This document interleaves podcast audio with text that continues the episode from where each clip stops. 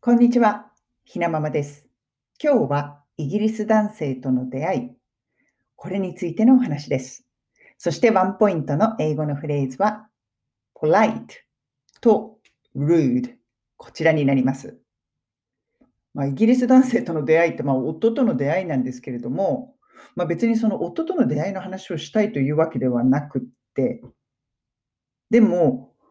まあ、私、夫と出会うまではイギリス人の男性ってあまり知らなかったので、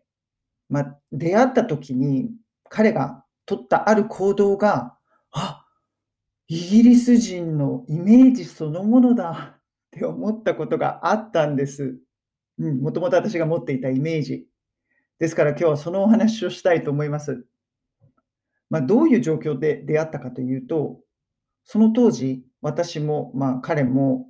香港でお仕事をしていたんですよね。で、まあ、全然、あの、全然違う業界で働いてたのいたので、全然知らない人だったんですけれども、香港に在住中に、私も、まあ、彼も同じ時期にフィリピンにホリデーで行ったんですよ。で、そのホリデー先で出会ったんですよね。で、まあ、ちょっと私がこうベロベロに酔っ払ってる状態で、なんかご機嫌な状態で、なんかこう出会っておしゃべりして意気投合してみたいな、そんな感じだったんですよ。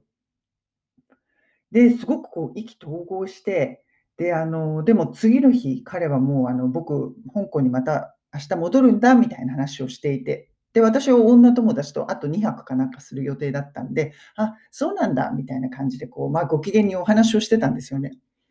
で、すごくこう、いい雰囲気になって、あ、なんかいい感じになってきたなぁなんて酔っ払いながら思ってたんですけれども、まあ、そこでじゃあ、あの、お別れ、さようならっていう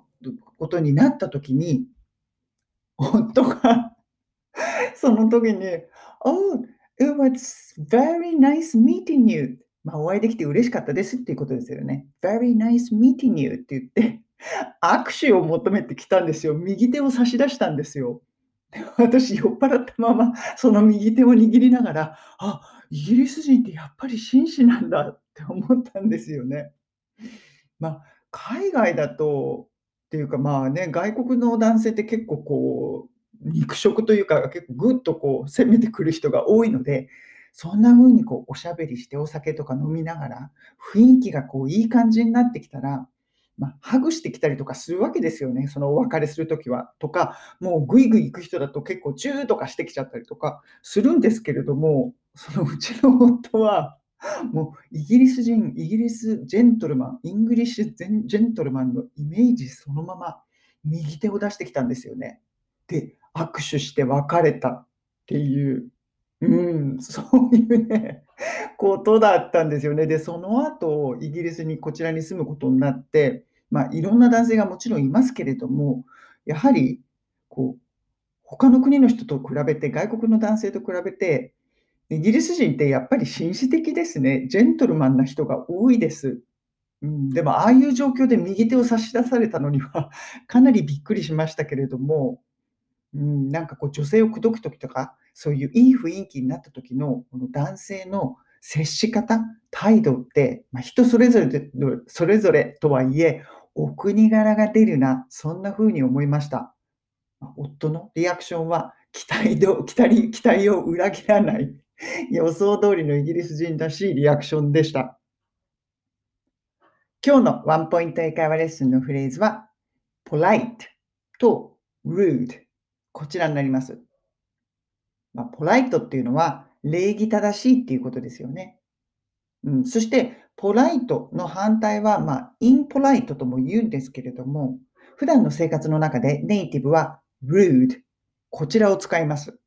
そうすると、まあもちろん人に対して使うことが多いですよね。今回、その夫のその当時の 出会った時のリアクション を見て、あ、イングリッシュジェントルマンだと思って、私は心の中中で、He is very polite そう思いました。He is very 彼はとっても polite 礼儀正しい人よね。まあ、言い方を変えれば面白みのない人よねっていうことですよね。礼儀正しすぎて。でも、まあ、この polite これと反対の言い方だと、He is very rude まあ、なんて失礼な人なのかしら。挨拶しないとか、なんかこう、無礼なことを言うとか、